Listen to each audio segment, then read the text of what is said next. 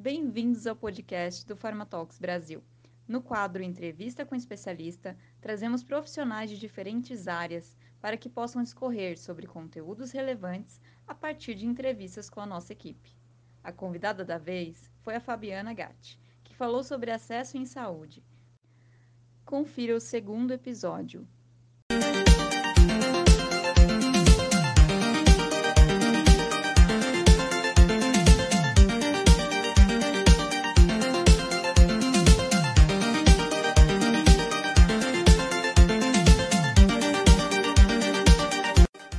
pessoal, eu sou a Paula Tavares, do Pharmatalks Brasil.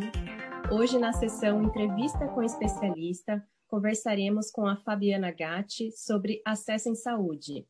E no vídeo anterior, nós discutimos o papel do profissional da área de acesso.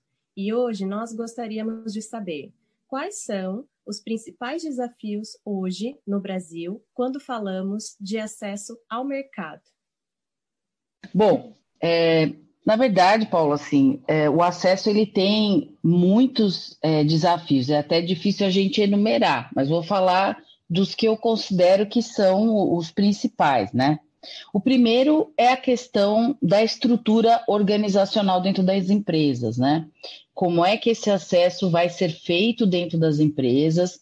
Como é a equipe? Como é que é o relacionamento é, cross-funcional? Isso já é um desafio em si, e a empresa também, entendendo as suas estruturas, como ela vai trabalhar a avaliação de tecnologias, como é que ela vai trazer né, essas informações, esses modelos globais para o Brasil, por exemplo. Né? Então, acho que primeiro é se ajustar nesse sentido. Né? Então, o primeiro ponto é internamente, dentro das empresas, a estruturação dessa área. Né? É, depois disso, a gente tem a questão das atividades de acesso em si e das inovações. Acho que o ponto é, crítico aqui é a palavra inovação-preço. Né? Então, assim, a gente vê que cada vez mais você tem medicamentos mais seletivos, mais específicos, né? mas, ao mesmo tempo, mais caros, e isso vai ser um ponto crítico nas discussões de acesso. Tá? Esse, esse pilar aí que eu diria de, de, de barreira e, e, de dificuldades, desafios aí da, do trabalho de acesso, ele vai gerar outros pontos. Né? Então, a partir disso, eu tenho essa relação é, preço, produto, valor, né? Como é que eu vou negociar isso com os sistemas de saúde? Então, aí vai ser um outro, um terceiro ponto, né? Qual vai ser, qual, como vão ser os, os, os, as negociações aí futuras, né?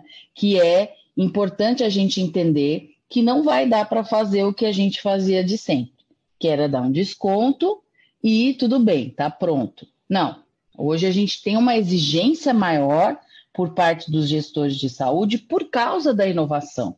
Porque a inovação também gera uma incerteza para eles em termos de uso na vida real. Então, é importante a gente trabalhar um terceiro pilar, que é entendendo essa relação inovação e preço, como eu vou passar a negociar né, o meu produto para melhorar o acesso da população. Então, é um terceiro ponto que vai ser crítico e a gente entra aí nas discussões dos modelos de remuneração, de risk sharing, a gente acaba envolvendo todos os stakeholders. E aí a gente está falando também de prestador de serviço.